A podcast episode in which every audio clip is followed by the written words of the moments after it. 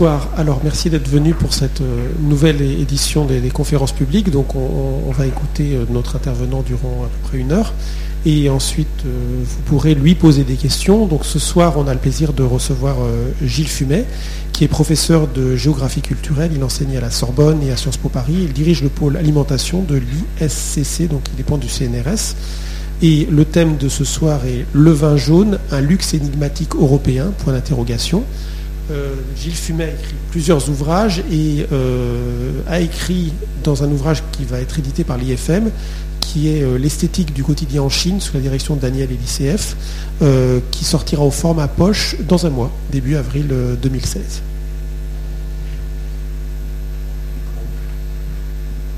Voilà, bonsoir à toutes, puisque donc je constate que le, vin est quelque chose qui attire les dames plus que les messieurs ce soir. Euh, bon, il est, vrai que ce sujet qui m'a été proposé, le vin jaune, que, par hasard je connais parce que je, suis originaire de la région qui le produit, euh, me, paraît effectivement à la, à, libellé très étroit, mais je vais essayer de faire en sorte que, euh, d'une part, au moins cela vous donne l'envie d'en boire, parce que c'est quand même quelque chose qui est destiné à être bu, et par ailleurs vous introduisent euh, des, thématiques un peu nouvelles euh, dans vos pratiques du vin, de manière à ce que lorsque vous boirez du vin, et pas seulement du vin jaune, euh, quelque part votre goût du vin, votre attrait pour le vin, ce sera un peu démultiplié grâce à ce que je vais vous dire.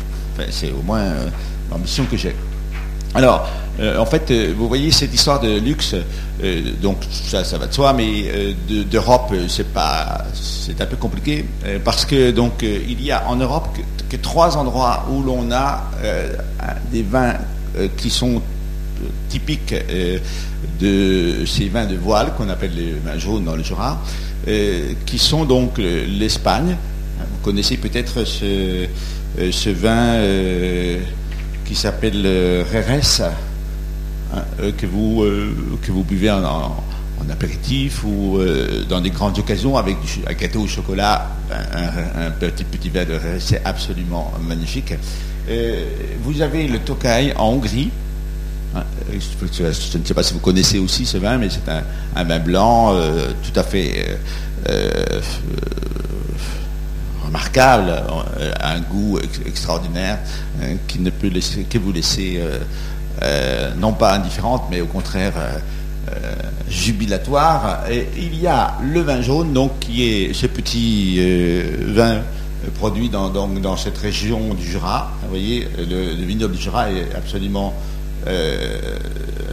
minuscule hein, dans le paysage viticole français.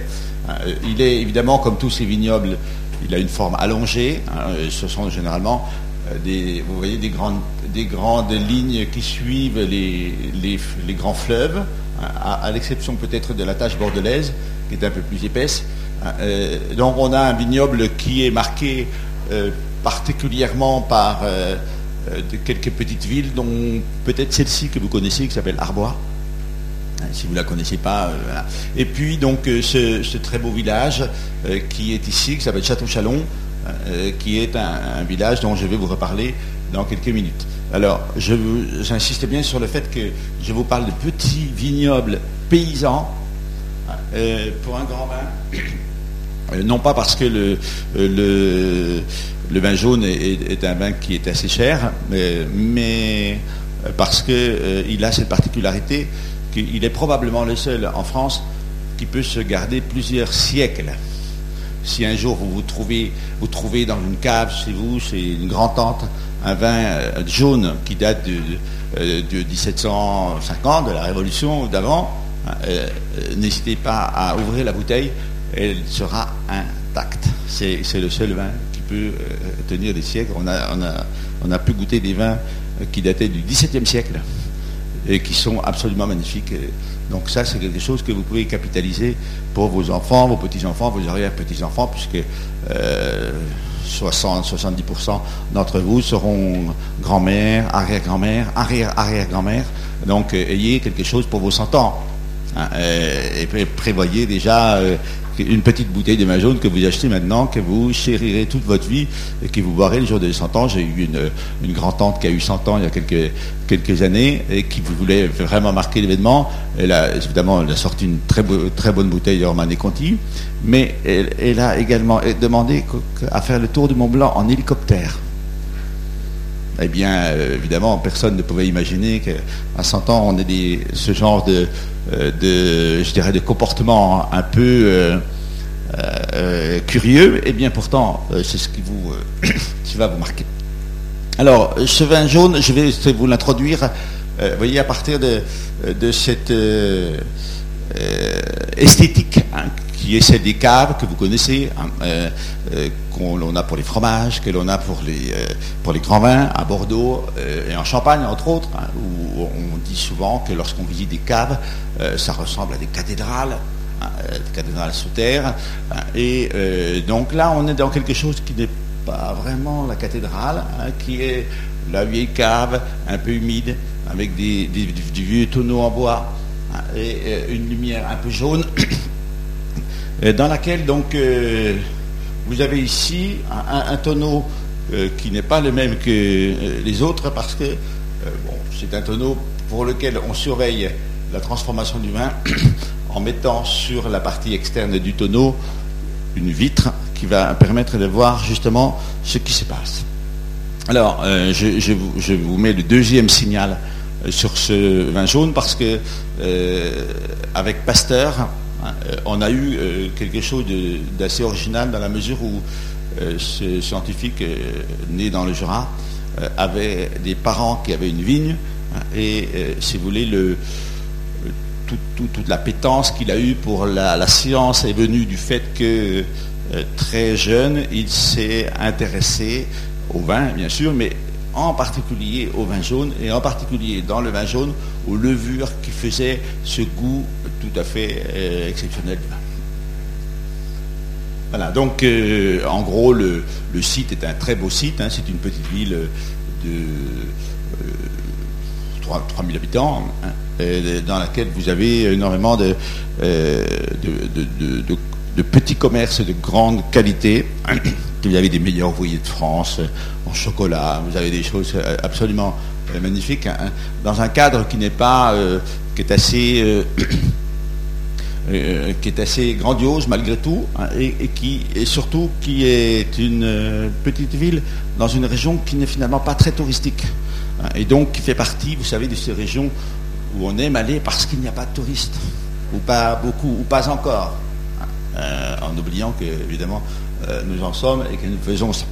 Alors, Pasteur, donc vous voyez, j'ai mis les dates parce que c'est à, partir de ces expériences hein, que euh, toute la médecine va être révolutionnée par euh, la découverte des microbes, hein, par la mise au point des, vaccins. Hein, et donc euh, une vraie révolution a lieu par la sagacité d'un gamin qui est né dans une ville.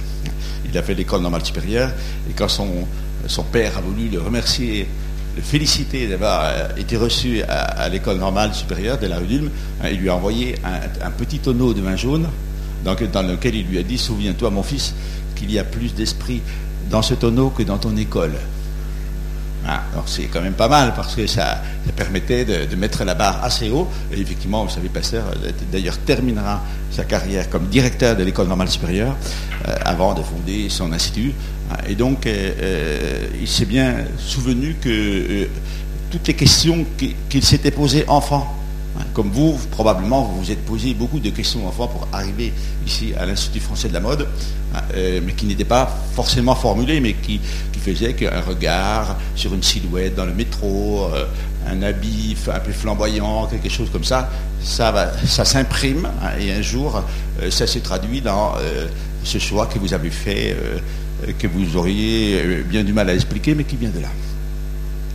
Alors, qu'est-ce que c'est qu'un vin de voile hein? euh, Rapidement, donc, c'est un vin qui est dans un tonneau en bois pendant plusieurs années, en général au moins 6 ans et demi, jusqu'à 12 ans, hein, et qui après, je vous rappeler ce que, comment on fabrique le vin, mais qui après son sa vie dans le tonneau, si vous voulez, a perdu à peu près 30% de son 30% de son volume qui est qui est d'alcool et qui a traversé les planches du tonneau.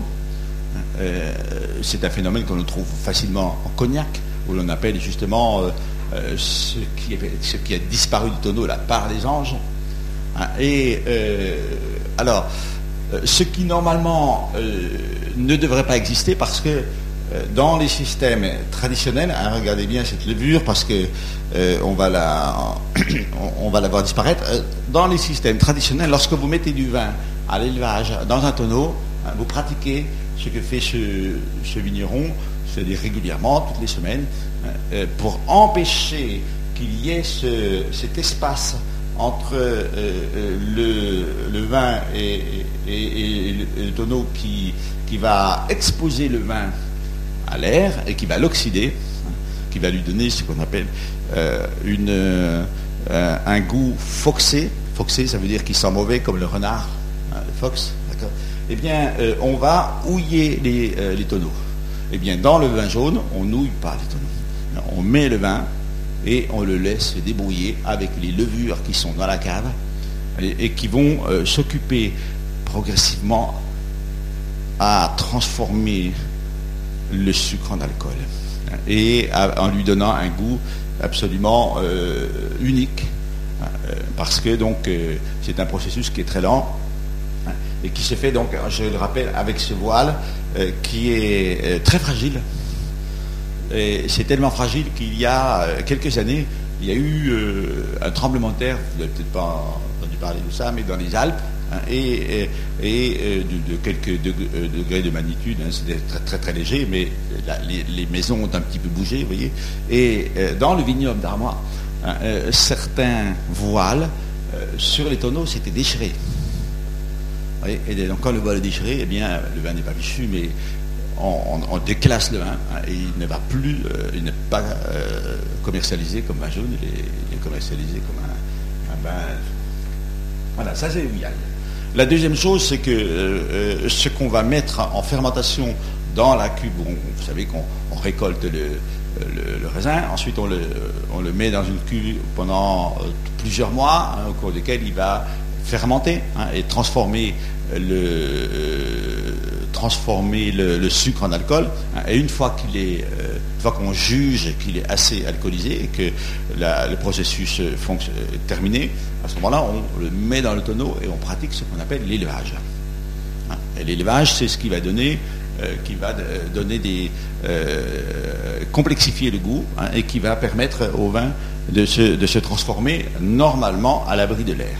Alors ici, donc, vous avez euh, ce processus que j'ai déjà évoqué, hein, et euh, il y a la mention de ce cépage unique euh, en France, hein, qui est donc réservé à cette région, qu'on appelle le savagnin, hein, qui est un cépage pourtant issu d'une famille beaucoup plus large, qui s'appelle la famille des tramineurs, dont vous savez qu'en Alsace, il y en a un qui s'appelle le Gewürztraminer, qui est un vin avec de la euh, un léger goût poivré, qui est hein, épicé. Euh, et donc qui, donne, euh, qui est le, cépage qui a intrigué Pasteur, hein, le cépage qui est à l'origine de ce processus au cours duquel le vin en contact avec l'air est protégé par des levures, hein, il ne s'oxyde pas comme ça se ferait, comme ça se ferait normalement. Euh, pour bien comprendre un peu comment on, consommait le vin autrefois, hein, à, l'époque où il n'y avait pas forcément de bouteilles, hein, quand, vous, tiriez du vin du tonneau. Hein, donc la, surface de contact entre euh, le vin et euh, l'air s'agrandissait et le vin s'abîmait, se foxait. Et donc quand on arrivait à la fin de l'année, avant les vins nouveaux, on était obligé de, de boire du vin qui était parfois pas très très bon. Hein, c'est pour ça que nous attendions le Beaujolais, que nous attendions tous ces, vins nouveaux, hein, ces vins de l'année, qui allaient donc nous permettre euh, de, boire des choses qui étaient plus fruitées et évidemment moins oxydées. Alors, donc il y a un cépage savagnin.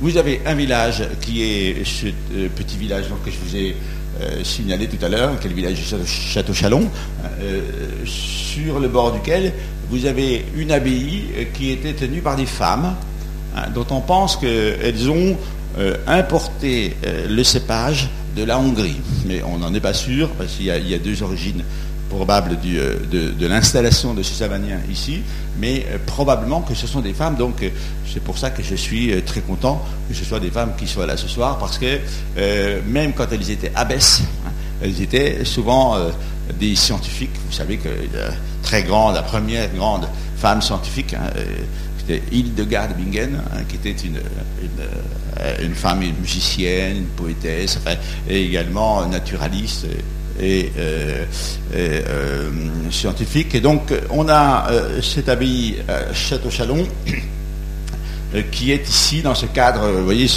somptueux, hein, qui ressemble un peu à ce qu'on a aux États-Unis, dans le Colorado, hein, mais avec encore ici de la végétation, et quelque chose qui est à l'échelle de la France, mais qui, quand on les parcourt à pied, donne des, sensations assez, assez spectaculaires, ce qu'on appelle donc des canyons. le village de Château-Chalon, il est ici. Donc un cépage, un village et des acteurs.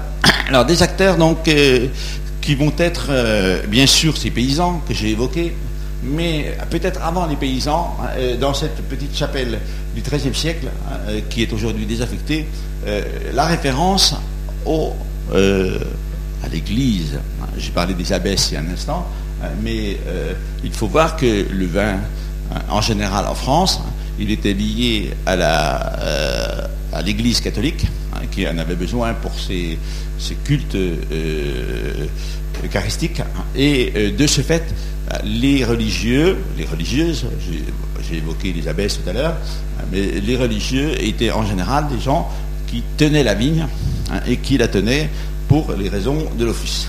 Mais évidemment, euh, ces religieux pouvaient être des propriétaires, mais pouvaient être également des, des gens qui déléguaient à des paysans, hein, euh, à des familles paysannes, qui déléguaient un travail, hein, comme vous le voyez ici, qui est un travail collectif, euh, pas forcément ingrat, parce que travailler la vigne, c'est euh, quelque chose d'assez noble, mais qui nécessitait quand même donc beaucoup de bras.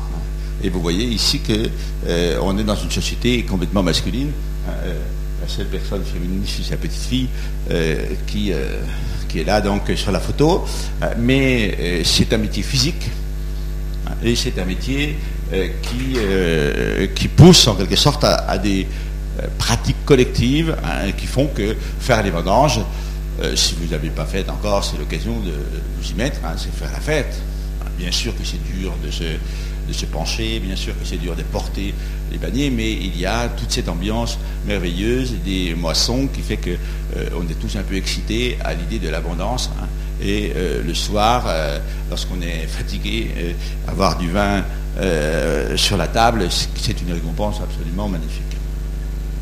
Voilà. Et donc, dans cette dans cette collectivité, il y a dans le Jura cette particularité d'avoir bénéficié de la présence d'un savant hein, euh, qui, était, euh, pasteur donc, et dont euh, la vigne a été offerte à l'Académie des sciences qui en a la gestion aujourd'hui hein, et qui délègue à Henri Maire, l'un des plus grands viticulteurs d'Arbois, la vinification. Je rappelle quand même le contexte dans lequel travaillait Pasteur avec cette formulation évidemment qu'on ne pourrait plus écrire sur aucune bouteille aujourd'hui, euh, mais euh, qui montre que Pasteur avait compris que la raison pour laquelle euh, c'est une boisson hygiénique, hein, c'est parce que, bien sûr, on se méfiait de l'eau qui transmettait des maladies, mais dont on ne savait pas comment ça se passait. Hein. la raison pour laquelle c'était une boisson hygiénique, c'est tout simplement que c'était de l'alcool.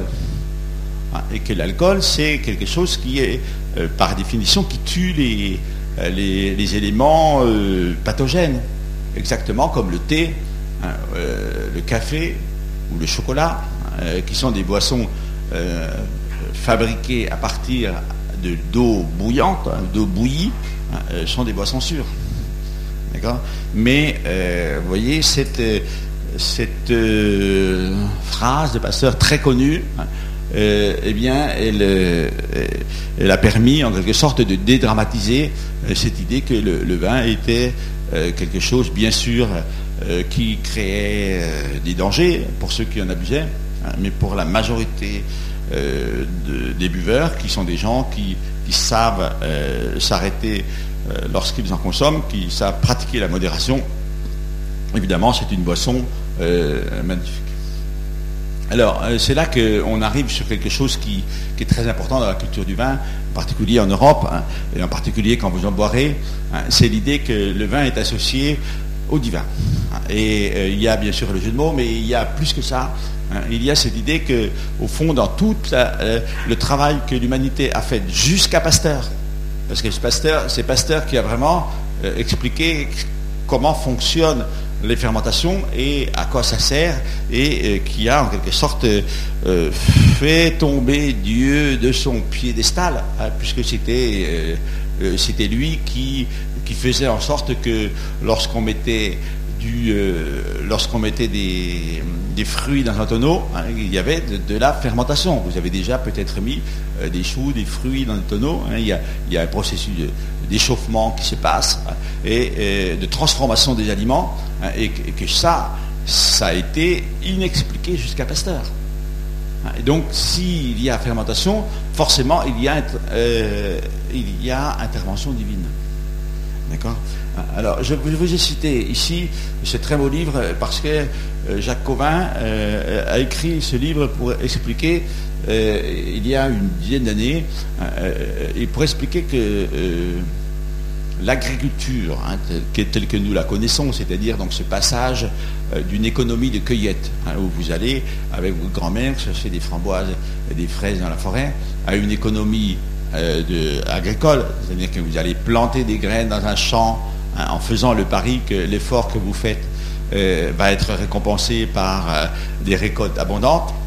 c'est ça. Et donc, par une multiplication des biens alimentaires, que cette agriculture est là était la, conséquence hein, de quelque chose qui était la découverte euh, de, Dieu.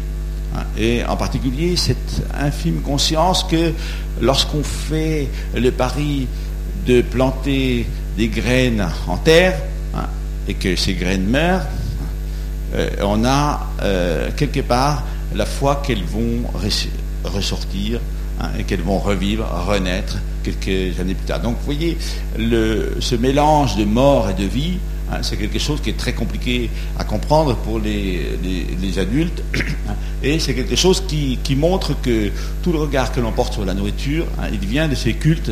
Euh, là, je, prends le, culte du taureau. Euh, je ne sais pas si euh, vous avez remarqué qu'une des raisons pour lesquelles on a longtemps mangé du bœuf sans se poser de problème, maintenant on s'en pose beaucoup, mais il y a encore quelques, quelques décennies, on s'en posait pas beaucoup. Hein, c'est parce qu'il y avait l'idée que lorsque vous mangez du bœuf, vous mangez, vous, mangez du bœuf pour absorber sa force.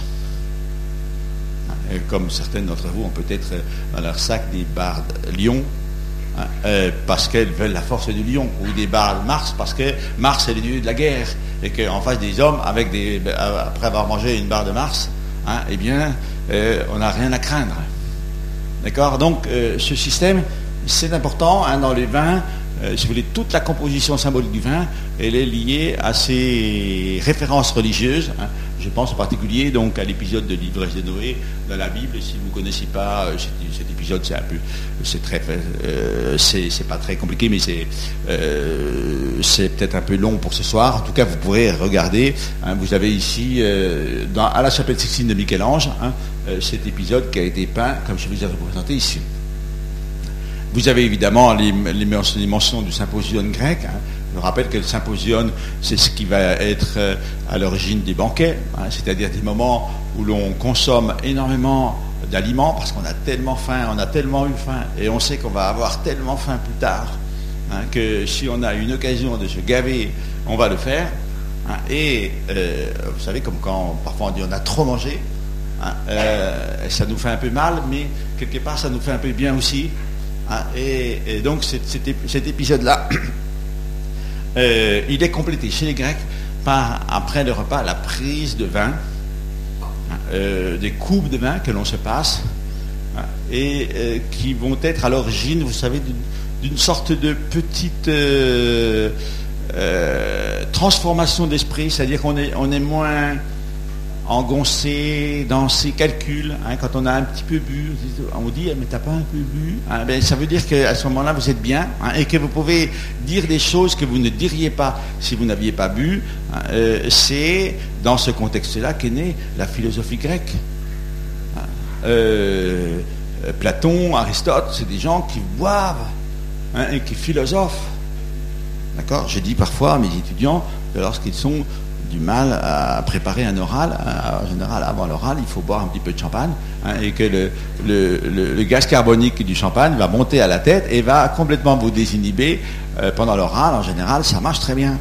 Hein. évidemment, euh, il faut que ce soit off hein, sur choses-là. Mais voilà. Donc le, symposium, vous voyez, c'est la musique, c'est le c'est le, repos, c'est l'amour, vous voyez, avec des trucs parfois euh, très marrants, mais sous, le, sous les coupes euh, sous les coupes euh, de, vin, hein, euh, il y a cette référence à l'amour.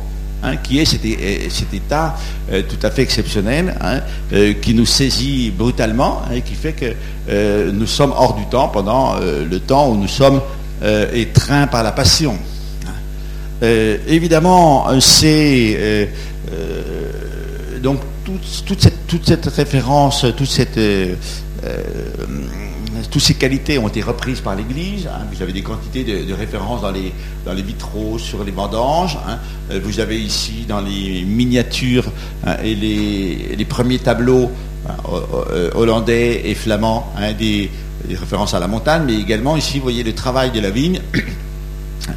Qui montre donc que euh, pour l'Église, c'est quelque chose qui, est perçu comme un, outil tout à fait je dirais, euh, évocateur hein, de, ce mystère, de ce miracle qui arrive, hein, comme par exemple ce premier miracle du Christ, hein, qui est euh, avec sa mère à un mariage, et qui, au cours du repas, alors qu'il n'y a plus de vin, va transformer de l'eau en vin, de l'eau à cana. Et, ça, c'est un, miracle qui, qui, a été très étudié, très travaillé, très longuement reproduit. Ici, vous l'avez euh, au, XVIe siècle. Hein, euh, ce, miracle de l'eau en vin, hein, euh, c'est quelque chose qui prouve une fois de plus hein, que même le, Christ, qui lui normalement n'a pas à s'intéresser au vin, c'est pas pas le problème. Eh le premier, il vient là pour sauver les hommes. Eh bien le premier miracle qu'il fait, c'est transformer de l'eau en vin. Euh, voilà. Et donc, euh, j'insiste sur euh, cet épisode parce qu'il y a souvent une référence à quelque chose que l'on ne connaît plus, hein, que sont les jarres. Hein, si vous allez, peut-être pas au Moyen-Orient en ce moment, mais par exemple dans le Caucase, hein, vous pouvez aller de manière assez sûre, en Géorgie par exemple, il vous arrivera parfois d'être invité dans des banquets où on va euh, vous servir du vin euh, qui va être euh, conservé, qui est conservé dans des jarres qui sont donc vous voyez ces grandes, ces grands récipients hein, en terre qui sont généralement dans les jardins ou dans les dans les granges hein, et dans lesquels on puise le vin en, abondance hein, avec des louches Hein, on met ça dans les coupes et euh, on, se, se, plaît à boire euh, jusqu'à plus soif. Hein. Euh, dans, les, dans les banquets géorgiens, hein, il y a un chef de table qu'on appelle le tamada, qui est celui qui va distribuer la possibilité de, de, boire le vin en fonction de l'état dans lequel vous êtes. Et il y a des toasts régulièrement qui sont portés d'abord au chef d'État, ensuite aux parents, ensuite aux enfants, ensuite, euh, ensuite à vos proches, à ceux que vous aimez. Hein. vous avez tous un discours extrêmement euh, régulier qui fait que euh, dans un banquet géorgien, je vous préviens, hein, ou voire même arménien, vous pouvez être amené à boire jusqu'à 2 litres de vin hein, pendant le banquet. Mais c'est souvent du vin issu du jarre à 8, 9, 10, 11 degrés, c'est jamais du vin à 13, 14. Donc quand vous buvez du vin, 2 litres de vin à 9 degrés, voilà, vous n'êtes quand même pas encore, vous verrez que vous, avez, vous tiendrez beaucoup mieux qu'avec du Châteauneuf du Pape, hein, qui à 15 ou 16 euh, va vous complètement vous assommer. Je vais aller très vite sur les allusions qu'il y a au vin hein, dans le dans l'islam hein, en particulier. Donc là, pour le coup, un vin qui est plutôt réservé à la vie après la mort, hein, au paradis. Et souvent d'ailleurs dans les, messages que, que l'on voit aujourd'hui de, ces, euh, de ces gamins qui, euh, évidemment, dont le cerveau a été lavé, mais qui, sont quand même euh, kamikazes, il y a toujours cette idée qu'au paradis, eh bien, ils seront là où il y aura évidemment du lait, du miel, du vin, des filles et des garçons selon le, sexe que vous avez, mais quelque chose qui est marqué par cette abondance qui est très très très bien suggéré dans, dans les mosquées. allez à la mosquée à la mosquée de Paris, vous verrez ça.